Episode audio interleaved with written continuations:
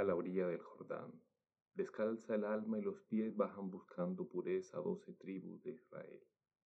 Piensan que a la puerta está el Mesías del Señor y que para recibirle gran limpieza es menester. Bajan hombres y mujeres, pobres y ricos también. Y Juan sobre todos ellos derrama el agua y la fe. Mas ¿por qué se ha de lavar a la pureza? ¿Por qué? Porque el bautismo hoy empieza y ha comenzado por él.